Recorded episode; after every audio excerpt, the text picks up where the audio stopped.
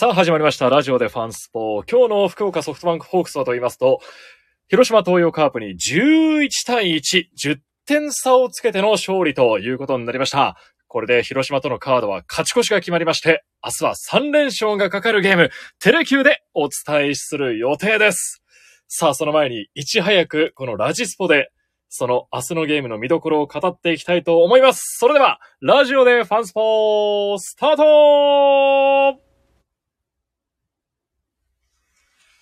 暑い時は「テレキューラジオ」寒い時も「テレキューラジオ」家でも外でもどこでも聞ける。ちょうどいいぬくもり「テレキューラジオ」さあ、改めましてこんばんは、テレキューアナウンサーの桜井ジョージです。今夜も福岡市博多区住吉のテレキューから生配信でお届けしてまいります。そして今夜もゲスト来ていただきました。テレキュースポーツ部のディレクター森敦さんです。よろしくお願いいたします。ジェットストリー違う違う違う違う。番組が違う。あれ？っていうかテイストも違う。違う。いい声でね、福山雅治さんかのように登場いただきましたけども、なんか暇人みたいですね、僕。2週続けてになりましたね。はい。今日は一緒にあの、ペイペイドームの方に行きそうなんまして、ですよね。はい。はい、野球、ホークスの試合見ていたんですけども、11対1ですよ。今日は広島の先発ピッチャー森下投手。そうなんですよ。安定感抜群だったはずなんですけど、はい。ホークス打線が打ち崩す形になりましたね。何があったんでしょうね、今振り返っても。ええ本当に。まあ、先制されて、ちょっと苦しくなるかなと思ったら、2回にビッグイニング6得点。すごかったですね。いやーあそこ、ね、あの回、はいあの、ジョージ君と一緒に話してたことが結構面白かったですよね。こう、ええなんで森下投手がこんなに崩れてしまうんだそうなろうっていう話をしてて、ええ井の一番にあの回に打ったのが、グラシアルグラシアル選手が、フェンス直撃のヒットを放ちましたね。そう。あれちょっとスロー見たら、うんグラシアル選手行ったと思ってたから、ええ走ってなかったね、打席から。ああ、だからシングルヒットだったねになりましたもんね。あのあたりで、そうそうそう。ええ弾丸ライナーでこう、運んでいきましたけどね。でも、インコースのね、ええ速い球をバーンって引っ張ってて、あれがこうね、は逆方向、ええライト方向が多かったのが、ええあれを引っ張りましたね。で、ジョージ君が行ってからがこうね、はい。一気に来ましたね。あのー藤本監督だったり、あと長谷川コーチも、あの、グラシアル選手が最近こう、流し打ちというかね、逆方向じゃなくてしっかり引っ張れるようになってきたんだと。うんうんうんインコースもこう、バットを出すようになったというようなところが状態の良さとして挙げてたんですけど、うんまさにそのようなバッティングを森下投手に対してしてくれて、うんあのヒットが結構大きかったというか、そうですよね。ダメージを与えたヒットになりましたかねう。ん、森下投手の立場になってみると、うん。あの、自分の、えー、一番速い球ね、はいまっすぐを、あの、バッターの体の近いコースに投げて、うんまあ、引っ張るってことは、かなり速いタイミングで、あの、さばききらないと、あの、ひレフト方向に飛ばないんですよね。うんグラシアルの選手の場合は。ってことは、一番速い球を完璧にさばかれたんで、ええあれっていうのがあると思うんですよ、ピッチャーって。なんでっていうの、うん。そしてその次ね、中村晃選手がは、い。またまっすぐを、これまた高めに浮いたまっすぐを、そうですね。センターへと持ってきました。綺麗に、あの、これはですね、三塁側のカメラかな？から見たスローの映像が直後に出てて、これを見てて、あーと思ったんですけども、体のほぼ真横ぐらい、ええ。中村晃選手が。かなり自分の体に近いところまで引きつけて完璧に捉えてるんですようね。ん。センター前に。はい。これもやっぱりピッチャーの立場に立ってみると、あれ、なんか、ストレート走ってないのかなみたいな。ええ、えっていう風になっていってから、コントロールも、なんかフォームの感じとかも。ちょっとバラバラってなっていったように見えました。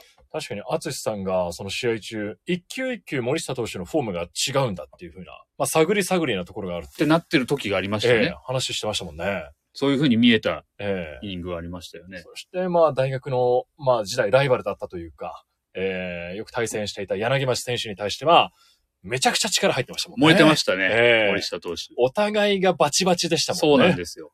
あそこで最速も出てましたけど、で、ちょっとまあ力が入りすぎたというかうん、かかりすぎてしまって、まあ森下投手にしてみれば、まあありえないボール、バッターの背後を通るボールってういう。ん、まああんまりね、珍しいでしょうね、ず。ずっと森下投手見てるわけじゃないからあれですけど、コントロールあれぐらいね、まとまってるピッチャーが、あの、柳町選手の背中の後ろ、左バッターの背中の後ろだから、ええさすがにちょっとキャッチャーもね、うん。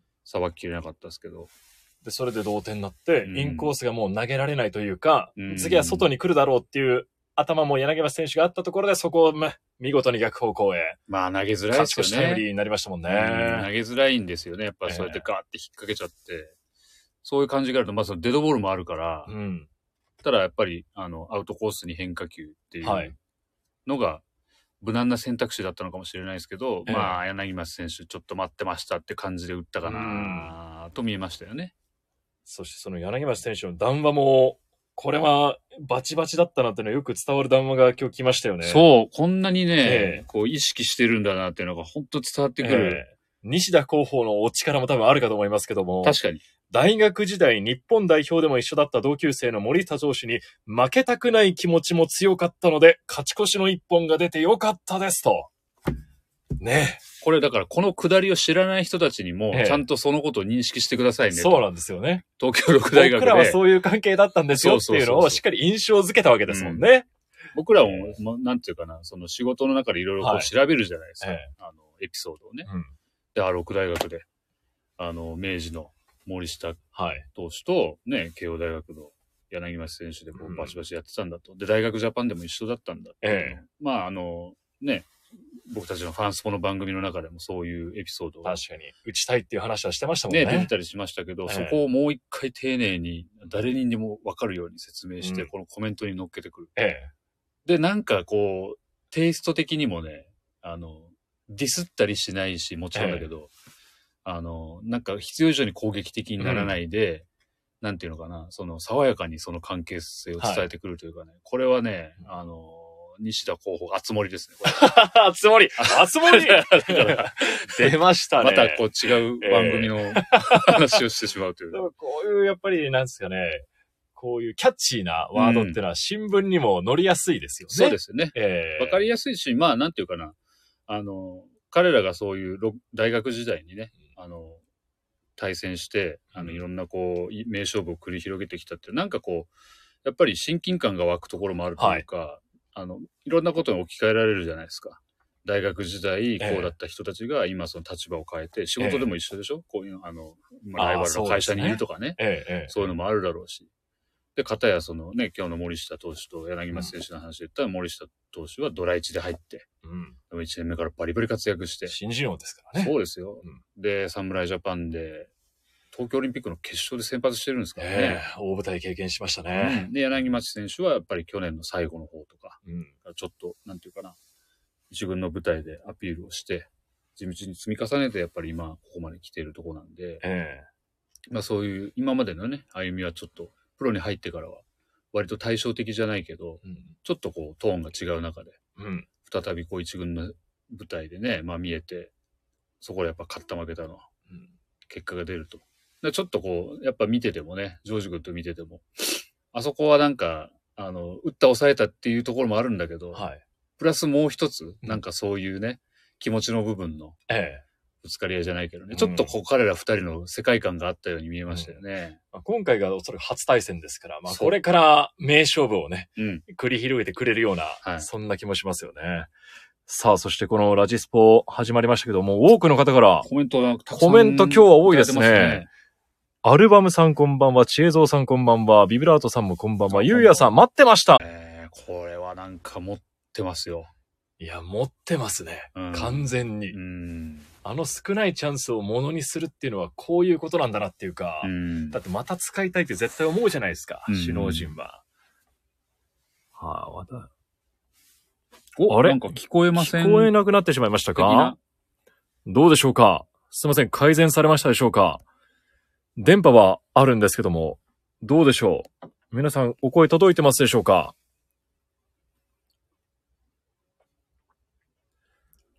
テストテスト、どうでしょうか？えー、音声トラブルが発生した模様です。聞こえませんという言葉がこちらに届いておりますが、届いてますか？声聞こえますか？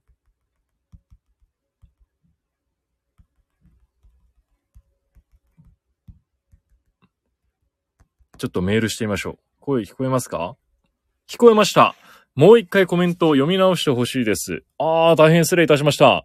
そこから聞こえてなかったのか、申し訳ございません。あら、そんな昔から聞こえてなかったのねえー、ケントさん、明日ドーム観戦行きます。ホームランテラスです。という風なコメントをいただいておりました。はい。見上げれば、ね、ありがとうございますテレキューの中継ブースがあるかもしれませんから。そうですね。バックネット裏の、どちらかというと、まあ、正面上の方行って、まあ、中継ブースですから、うん。だいたいまあ、センターあたりで、そうですね。ええ明日は私と柴原博さんのお二人でお届けする予定です。皆さんどうですか？聞こえましたか？はい。申し訳ございませんでした。さあ、そして明日のゲームですよ。明日のゲーム、はいはいテレキュー中継、はい午後1時から試合開始とともにお届けしてまいりますけども、明日の予告先発、ホークス和田投手、ねカープアンダーソン投手はい。ということになっております。来ましたね。ええこの男が、ついに。ついに交流戦今シーズン初登板ですね。和田剛投手が。はい。マウンドに上がります。えー、明日勝ちますと、日米通算150勝。素晴らしい。交流戦単独トップに立つ27勝目とはい。いうことになりますよ。このですね、150勝の話を、なんとなくですね、こう、まあ、あの、そんなにかしこまってないんですけど、うんしてみたら、あんまり意識してないんですよね、ええご本人が。ええ。なんかさらっとしてるんですけど、逆になんかそれがいいなと思ってて、おー。あんまり構えてないというかね。はい。ただ、150、ね、日米、日本のプロ野球とメジャーと合わせて150勝ってのは、これなかなかですよ。いやいやいや、相当な記録ですよ。凄まじいよね。えだって毎年15勝しても10年かかるんだかえ。ら、はい。いや和田投手はまあ、アメリカも含めて20年目ですか。うん。ええ。その節目の記録が迫ってきております。で、かつね、交流戦のトップのそうなんですよもかかってる。今26勝で並んでるのが和田投手、えー、元ね、チームメイトで巨人で活躍された杉杉内投手、杉現杉内コーチ。で、ヤクルトの石川投手ですよね。そうなんで。す。まあ、杉内投手はもう引退されてますので、勝ち星積み上げることはできませんが、あとは和田投手と石川投手が今現役で投げております。そして明日のヤクルト、楽天と試合がありますけども、先発が石川投手でございまうす。ねえ、同じ日に同じ時間に投げるんですよ、淳さこれはソフトバンクとヤクルトの首脳陣は何か打ち合わせたんですかね。ん。何か示し合わせたかのようなうん登板日が重なりましたね。メジャーリーグって、はいあの、シーズンの終わりの方って、うんあの、なんていうか、消化試合が出ないように、ええ。同日同時刻にやったりするんですよ。あ、そうですか。うん。あの、ど、例えばその、こっちの方は試合があって、こっちの方は試合がないっていう時に、あの、なんていうかな、こっちがもう勝っちゃったら、ポストシーズンに進むチームが決まっちゃって、後でプレーボールする試合は意味がないみたいなことになっちゃう。ので、それを避けるために、はい。時差も考慮して、同同じタイミングで始まるようにしてて。だから試合途中に、あの、もうプレ、プレーオフ進出の可能性が終わっちゃって、うん。いや、消えてしまって、例えばベテランの選手でその年限りの人とかが交代してね、えあの、スタンディングオベーションを受ける時間を設けたりとか、え。うん。そういう光景があるぐらいなんですよね。で、そういう打ち合わせをしたんじゃないかなと。ええ。ソフトバンク、ヤクルト、球団間でこれもしかしたらあるのかもしれないですけど、うんたまたまなのかもしれませんけども。と思いたくなるとか、そんなこと言いたくなるぐらい、この素晴らしいタイミングで。ええ。だって、あずしさん、先週我々ファンファンスポーツではい交流戦企画をやったじゃなはいいですか。はいはいはい。その時、福岡の放送局でありながら、うん。この最多勝をかける思いっていうのを石川投手にも聞いたじゃないでおすか。伺いしました。はい。お互いの存在、和田投手と石川投手の存在についてだったり。結構熱くやったじゃないですか。はいはい。来ましたね。来ましたね。まあ、その辺も多少影響あったかもわからないですね。あつしさんのいやいや僕じゃなくてねってことですか？そういう、そういうことじゃなくて、なんかその、なんていうのかな。えお二人が話してた内容の熱量ってことで、なんかこうね、え。ええ。平たく言えばなんて言うんですか？忖度っていうのかな？何かがあったんですかね。うん、いや、でも本当にね、ええなんかこう、こんなね、タイミングが揃うことっていうのはいもなかなかないでしょうから、うんぜひこう、テレキューの中継を見ながら、あの、何かね、ヤクルトさんの試合の方はこう、そうですね。ね、他のサービスでもチェックしていただいて、同時並行でこう、ね、二人の投げ様をですね、うん。比べながら、見ていただけれ41ばと歳和田投手、はい42歳石川投手。そうなんですね。ねえ1学年違いですね。そしてヤクルトは楽天戦ですから。そ今楽天とホークスのゲーム差、今日ホークス勝って楽天負けましたんで、0.5になったんですよ。う。なんか詰まりましたね、いつの間にか。詰まりましたよ。うん、楽天がちょっとね、5月に入っえてチーム状態が、あの、少し落ち着かないところがあったので、ええそれでこう、急速に縮まってきましたけど、えどうなんですかねだからね、あの、うん石川投手が勝つってことはえ、うん。チームと、ソフトバンクのチームとしては非常に助かる。そうなんです。ただし、あの、和田投手の立場からすると抜けない。そう、単独1位とはならなくて、うんまあ、タイになるかと。そね。それから石川投手が、和田投手に勝ちがつかなければ、うん。石川投手が単独1位になる可能性もあるはい、はい、はい。ということですかはい、ら。はい、はい。ええ僕が一番いいなと思うパターンは、はい明日和田投手勝ちます。勝った。はい。で、石川投手も勝ちます。おソフトバンクもヤクルトも勝ってるので、ソフトバンクがパリーグでは首位に立ちおます。浮上。で、お互い27勝で並びますよね。はい。で、まあその後ほら、ローテのことはちょっと、あの、まだ見えない部分があるけど、ヤクルト、ソフトバンクとヤクルトって交流戦最後のカードで当たるんですよ。そうですね。うん6月の金土日ですね。そうですよね。だかええらこれ日曜そのまま行って、あの、ヤソフトバンク、ヤクルトお互い交流戦いい位置にいて、はい。最後和田投手と石川投手の投げ合いで優勝決めましょうよ。そう。決めましょうよってなんだろうね。ええ 決まったらすごいですよ。はいはいはいはい、はい。もうドラマチックな展開で。うんそして、淳さん、6月11、12は、ホークスにとって、タカガールデーでございます。いろんなもの重なりますね。そうですね。ちょっとまた違った雰囲気のね、はい球場の中で、うん。なんていうかな、かなりエモい投げ合いに なるんじゃないかなと。ねえ若い、こうね、選手ではなくて、うん、この投球術というか、熟練の技のそうですね。投げ合いというか、うん、でやっぱキャリアっていうかね、その、今までの歴史ですよね。うん二、。人が背負って投げている。えだってもう、な生き証人みたいな人がこうずっとプレーしてるようなえもんですから。まあ、そうですよね。うんで、やっぱいろんなところでファンと触れ合ってるんで、まあその、ね、和田投手しかり、石川投手しかり、あの、うんいろんな年代、世代の人が、こう、触れてるわけですから、うんいろんな思い入れがあると思うんですよね。うん。彼らそういうのを背負って投げてるんで、うん。そういう意味ではね、なんかこう、まあ、いろんな人がこう思い入れ、感情移入できる部分がある。えそういう意味でもちょっとこうエモいね、ええ投げ合いになって、すごくこう楽しみだな。そうなればね。えうん。ケントさんも言ってますよ。一周飛ばしたとして、ヤクルト戦では大ベテランの石川投手と投げ合う可能性もありますね、と。まさにそうなんですよね。見てらっしゃいますね。ええいやー、楽しくなってきましたね、交流戦が。はい。こういう、いよなんていうかね、まあ、たまにしか当たらないから、うん当たるまでこう目いっぱい妄想して、えイマジネーションを働かせて、えうん。で、うわー、実現したでもいいし、ええやらんのかいいでもいいし、ああ、そうですね。どっちでもいいですよね。うん想像するワクワク感もあるし、そうそうそれだけでも楽しい。ね、ローテずれとるやないかい、ええでも全然いいんですよ。うんそこまでの時間がすごく楽しいから。ええ。で、そしてまあ明日の和田投手ですよ。前回登板はロッテ戦22日に投げまして、まあ6回途中まで1失点。まあ、途中までノーヒットピッチングでしたから、ねええ。ちょっと初回球数かかりましたけども、え。うん。本人はまあ6回投げ切りたかったという談話もその後残してましたけども。まあ、それはそうでしょうね。ええ。どうですか、今回？うん広島戦。うん。なんかですね、広島カープ、はえー、チームとしてはチーム打率とか得点とかセリーグで一番い。非常にいいですよね。やってきて、うん。でホークスも一緒なんですよね。チーム打率一番高い。はい。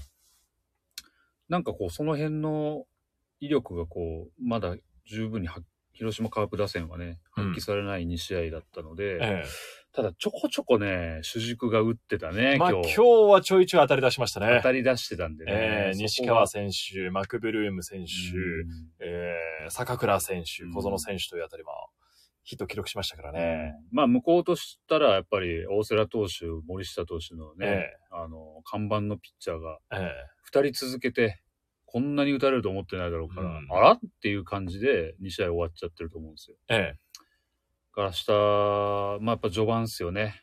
はい。最初のイニング、1、2、3回ぐらいが、うん。あの、競ったような感じでいくと、はい。まあ面白いゲームになるというか、うん。ワンサイドになるとどうしてもね、なんかこう、なんつったらいいのかな。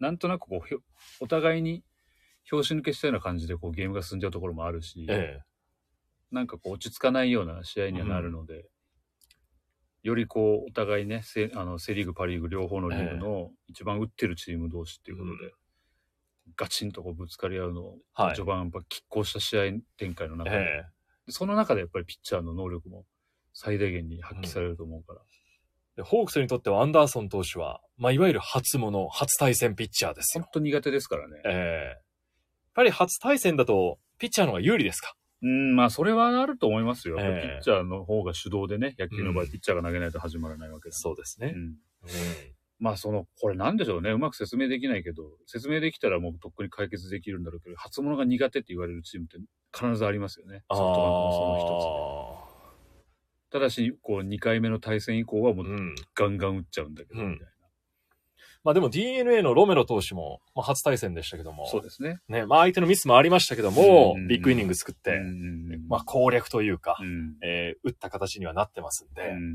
まあロメロ投手とまたタイプ違いますけど、まあどちらかというとオーソドックスなうん感じなのかなっていう見てる印象ですけど。そうですね。うんなんとなく、だから、まあ、まだ日本に来てからね、投げてる試合もそんなに多くないので、そういう意味でセリーグのあのチームともあんまり条件変わんないうん。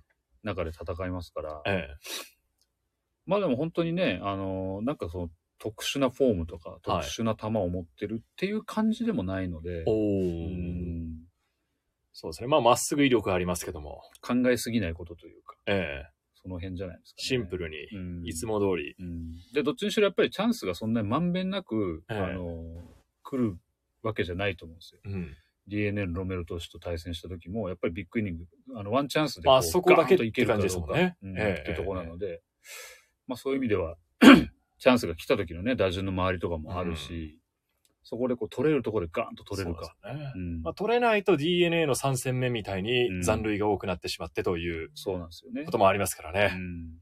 で、今日のヒーローだった渡辺選手、はい。キャッチャー、はい。明日はどうでしょいやー、これは難しいですけどねう。これだけ打ちましたよ。うーん。まあ普通だったら変えない理由はないんですよね。うん。あ変える理由はないんですよね。お明日はもうそのまま渡辺選手で行くっうん。ていうことになると思うんですけど、まあ今日は条件が整っていたのは、えっ、と、まず、甲斐選手が開幕からずっと被り続けていて、はい。えっ、と、ろ移動込みの6連戦で、えー、火、水、木、金と4試合、うん。甲斐選手がマスクをかぶってる。まあ疲れてますよね、もちろんね。まあそうですね。うんかつ、えーファームで、えーうん渡辺選手が組んだことのある大関投手が先発していたうんということ。まあ、和田投手もね、ファームで、例えば一旦抹消して、はいあのファームで調整登板なんかしてますけど、ええそういうところでやっぱ組んだりしてますからね。一回組んだっていうようなことは今日、日試合前に話してましたね。はいはいはいはいはい、まあ一度きりではあるんですけど。うん。まあでもそれもやったことないのと、一回組んだことありますよ、では違うと思いますから、ただまあ、そう言っててわかるように、あの、じゃあ、あの、甲斐選手と組んだ回数はどうなのって言ったら、もう当然ね、そっちの方がめちゃくちゃ多いわけで、はい。あの、コンビネーションは全然比べ物にならないですから、うん。まあ一番はピッチャーがやっぱりストレスない状況で投げるっていうのを首脳陣は考えると思うんで、うーん、だからそういう意味で最後ね、甲斐選手、今日まあ点差も空いたし、あの、渡辺選手一本で行くかなとかって話してたんですよね。ええ、ええ、どうするかなと思いましたね。ね。はやっぱ甲斐選手出てきましたから、い。うん。まあそれはなんていうかな、あの、彼が続けているその全部の試合に出てるという記録がね、続く部分ももちろんあるだろうし、でもそれ以上にやっぱりゲームの勘というか、うん。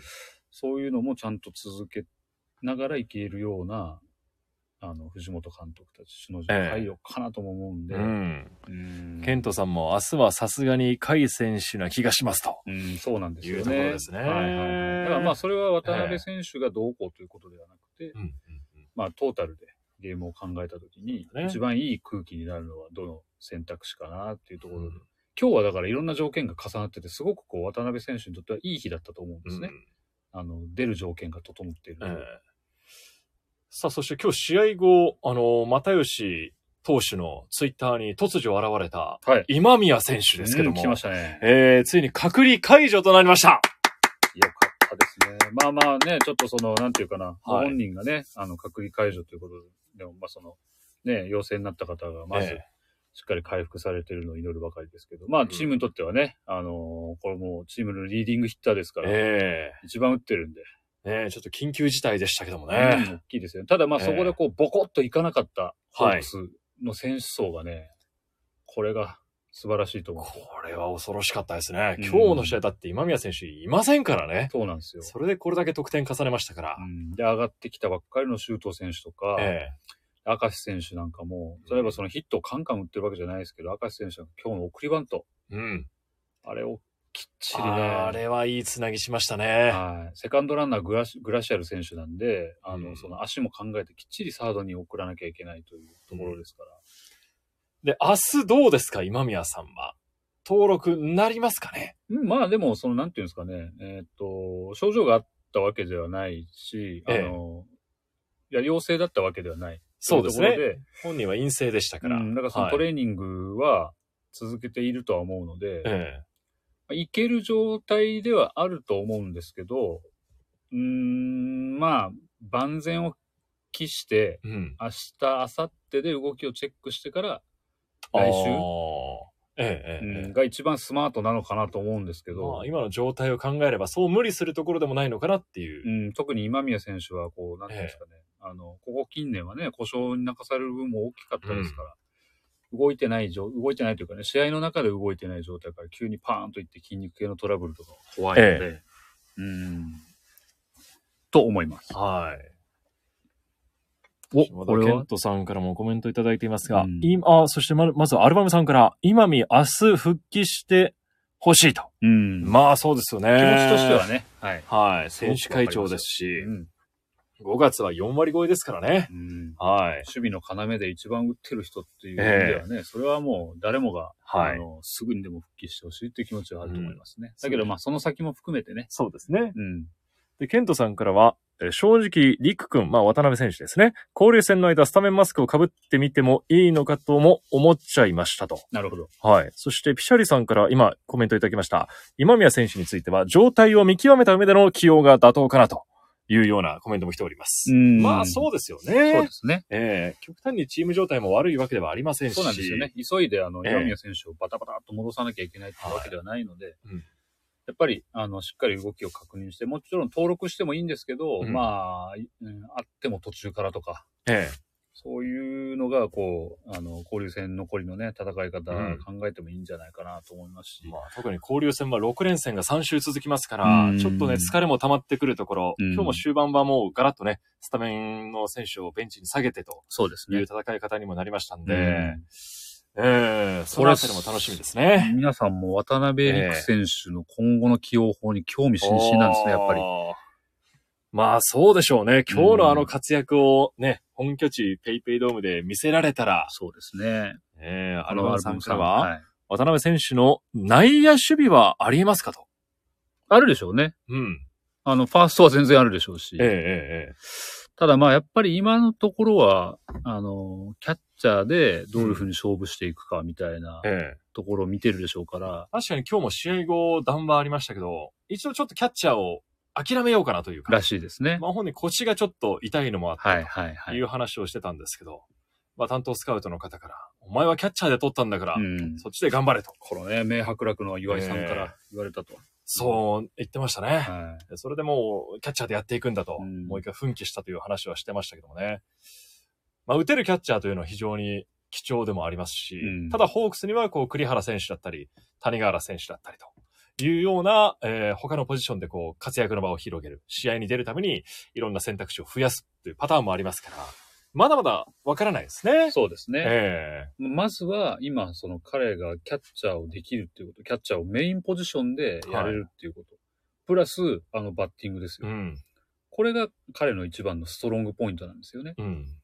なので、えっと、例えばそれでこう、他のポジションをやり、やるということになって、キャッチャーはあんまり、あの、ウェイトは置かないよっていうことになってくると、その行った先のポジションにはもっと打てる選手とかいるんですよ。ああ、そうか。うん。で、さらにそのポジションの本職だから、ええそこでの守備力も、あの、確実にやっぱこれから伸ばしていかないと勝負できない部分なんですよね。ないですもんね。うんうん彼の良さ、今の一番持ってる良さが出ないってことになるので、もちろんオプションとしてはね、うんあの、内野でやるっていうことは、あの、ありと思いますし、まあそのもちろんね、外野のレフトとかは、まあできなくないのかもしれないけど、まあまずは今、キャッチャーっていうところで。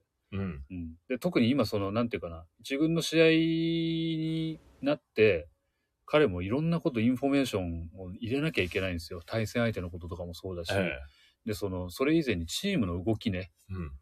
あの、これにまず慣れないといけないから、いろんなことを今インプットしてるとこだろうから、うんあの、あまり今そんなに、なんていうか選択肢を増やして、あれもこれもそれもっていうふうにならない方が、彼はパフォーマンス発揮しやすいんじゃないですかね。ちょっと元高番記者の一面が、結構垣間見えたところじゃないぐらい見えましたけどもね。ええ大変ですよ。だってその集団行動だからね、うん移動の時どうしてるとか、なんかそのホテル、ね、遠征先のホテルでなんどうどういうふうにしてるとか、しきたりがありますから、それ。うんうんうん。あ、そして、ケントさんからまた、交流戦男とうん言葉があるくらいですし、うんうん少しぐらいチャレンジしてみてもいいのではと思うと。うん。えー、リク君はファーストも2軍でしてましたし、打撃面オンリーでも見てみたいです。うんまあ、そうなりますよね。もちろんもちろん。そして交流戦男とうん。いう、この短期決戦によくね、こう、ラッキーボーイのようにうん現れる選手、よくいますけども、なり得ますか？渡辺陸選手は。うん、まあ、その、なんていうかな、出てきたタイミングとしては、まあ、はい交流戦、ここから仮にですよ、仮にその MVP と争いたいということになってきたときに、あの、交流戦の試合に出始めたタイミングとしてギリギリでしょうね。うん。3分の1終わるか終わらないかぐらいの。そうですうね。んでも、なんていうか、交流戦 MVP 歴代見ても、レギュラーとしてずっと出ていて、あの、その期間成績が良かった人もいれば、うん。そこでパーンと出てきた人もいて、はい木所選手そうだったでしょ、えで、やっぱり、なんていうかな、ある期間、すごくこう優秀な成績を残して、途中からでもね、出てって、うん残してっていうパターンはあるので、あの、これはもう渡辺選手が打ち続けることでしえか、うん。そういう風にはならないけどね。えええええうんやっぱり、あの、彼はまだ、なんでフレッシュなところもあるし、相手からも研究もされてないわけですよ。えはい。で、例えばその、今日2本、3本 ?2 本ホームラン打って、タイムリーも打って、計3本打って、もうこれは明日同じように勝負してもらえないですよ。うーん。まあそうでしょううね。ん、言葉は悪いですけど、だっええて広島バッテリーとか、そのね、向こうのスコアラーとかコーチ陣だって考えてないわけじゃないから、そこでまた同じようにパフォーマンスするっていうのはとても難しいことだし、またそれを乗り越えてどうするかっていうところがうん渡辺選手の課題とかね、今後の成長になってくるわけで、うん。うん、まあ別になんかあの、わかりますよ。すごくあの、渡辺選手、このババババーンとね、うあの、毎日ボカスカ打ってくれりゃ、それはハッピーだけども、ええなかなかね、あの、そういうふううですねうん、相手もあることだから。まあ藤本監督もやっぱりまあ、活躍はしたけども、しっかり今日は第一歩だと。うん。まずは、うん。うん。一軍に来たのも第一歩だし、うんマスクを被ったのも第一歩と。うんそして、スタメンも第一歩。うんまだそこだっていうようなうんお話はしてましたから、うんまあでも可能性はもう、もう伸びしろしかない選手ですから、ね。ちょっとね、どういう風にこれから育っていくのか、うんこの交流戦もその渡辺選手のえー成長だったり、うん、えー出場というものもうん楽しみにしていきたいなとそうですね。思いますね。というわけで、明日はテレキュー中継、和田投手対アンダーソン投手の投げ合い。まあ、勝ちますと、えー、ホークスが首位浮上の可能性もありますし、うん和田投手の日米通算150勝だったり、交流戦単独トップ27勝目というのもいろいろあります。そしてもう一個渋い記録で言いますと球団奪三振記録というのがホークス。ありまして、はいはいはいはい。現在記録保持者、杉浦正さん、1756なんですが、和田投手、あと13で、並びます。13個いっちゃいますか、はい一気に。明日行けば、一気に13奪三振。俺調べてないけど、13以上っていつ以来だろうね。えー、まあ、久しく2桁もないですけども、んこれはまあ、ええほら、なかなかやっぱり、あのー年、年齢を重ねるごとにね、あの、長いイニングを投げるっていう機会が少なくなってくるそので、うですね。どうしてもね、ええそのあたりは、チャンスが減ってくるんだけど、はい。まあ、明日ではなくてもですね、もうそう,、うんそういうところまで迫ってるんだよっていうのを、ちょっとお伝えしたいなと思うのと、うんあともう一個、野手陣で記録迫ってるものがありました。はい。周東選手。おっと、来ましたね。はいついに。100盗塁まで100、盗塁ですね。あと2つです。はい。お待たせしました、100え盗塁ですよね。え100盗塁まであと2つなんで、うん。昨日も一昨日も盗塁してますんで、明日はね、2つぐらい走って、いやいや、全然チャンスありますからね。はいバッティングすごくなんかいい感じになってるみたいなので、うんなんていうか、あの、楽しそうですよね、打席で。ええ、ファームで打席、あの、バッティングの評価そんなに高くなかった。みたいですね。まあ本人もあんまり良くなかったっていう風なそうなんですよ、ね。ことは長谷川コーチも話してましたけど、うんこれがだから一軍の空気感の中でこう、感覚がシュッとシャープになったのかな。だからもう低い強い打球、今日も打ってまいしたもんね。やいやいやいやいや、なんかチャンスすごく多そうなね、感じで打ってるので、今。ですから、ね、二つ盗塁すれば、節目の100盗塁、周東選手も到達するかという、そんな隠れた、あのですね、見どころもありますので、はい、そうです。ピシャリさん、そうです。球団の奪三振記録、そうなんですよ。杉浦正さんの記録、あの往年の名投手のうん。杉浦さんの記録に和田さんも並びかけようとうんいうところまで三振の数増やしております。ええこれまあ僕らはね、仕事上そのいろいろ過去の OB の選手とかこう調べたりとか、うん映像を見たりとかありますけど、ファンの方はね、なかなかこう昔の選手、南海時代の選手なんか馴染みのない選手多いと思うんですけど、やっぱりこう長く活躍されている選手のいいところっていうか素晴らしいなと思うところ、こうやって過去の選手の記録にスポットライトを当てられることですよね。ええあの、じゃあ杉浦忠さんどういう人なんだろうって今もう簡単に調べれますから、確かにそうですね。うんで、あ、こん、なこんなに三振取ってる人どんな人だろうっつって、昔のね。シーズン38勝でしたっけ？そんだったかそな。れぐらうん、いやいやいいや、もちろんその、なんていうかな。ええええええあの、今、今と投げるペースの感覚とかね、違うから。全然違う。野球自体違いますけどもできないんだ。けど、だからそう、ええ今ね、400勝投手とかは出ないでしょって言われてるんだけど、でも、なんていうかな、その時代うんならではの記録とかもあったりするし、ええああ、昔、あのホークスっていうチームこういう感じで引っ張った人がいるんだ。結構ね、昔のプロ野球って、はちゃめちゃな人、方も多いですから、ええ。結構レジェンド選手とかでもこんなことがあったんですかみたいな。はい面白いことがね、あの結構プロフィールにある人もいるんで、そういうのを調べて、なんか、ああ、こういう人の記録に並ぼうとしてるんだね、っていう。で、野球はやっぱりその記録がすごく昔から残ってるので、うん。いろんなこう世代の人が、ああ、この人の記録やったら知ってるよ、とか、うんうんうん。話せることが多いのがね、ええ。すごく楽しいですから、ね。野球は本当奥行きがありますよね。本当ですね。歴史という奥行きがうん感じますけども。さあ、というわけで明日は、テレキュー中継午後1時から放送がありますので、ぜひそのあたりも含めてですね、えー明日の中継楽しんでいただけたらと思います。まずは序盤の和田投手の、まあ、どこまでいけるかというか、しっかり抑えられるか、うん広島もこのままでは終われないよとうんいう思いもあると思いますのでね、そこをどうしのいでいけるか。マクブルーム選手の前後ね、うん石川選手とか坂倉選手がちょっとこう、なんていうかな、だんおとなしか眠ってたんだけど、はい。あのヒット1本出たことでね、変わったりするかみたいなところもあるし、うんそこはやっぱり、あの、まあ、シングルヒットは全然 OK みたいなね。えやっぱりこう、気持ちよく打たせないで、うんいかにこう、静かに静かに野球やってもらうか。はい。このあたりが、ホあの、ホークスにとっては明日のポイントじゃないですかね。はい。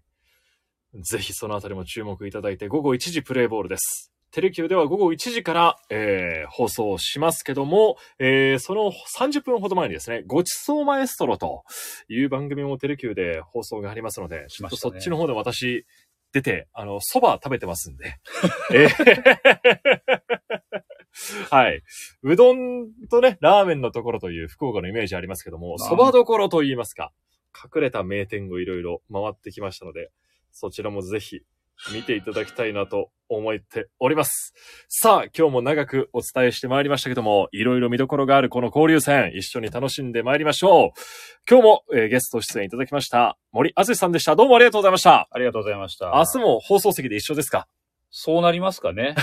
はい、コロナ対策に注意して環境を万全にしてお送りしますので、はい。ぜひお楽しみください。よろしくお願いします。それでははい。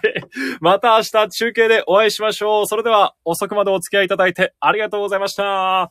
この後もまだまだ資料を作ります。失礼します。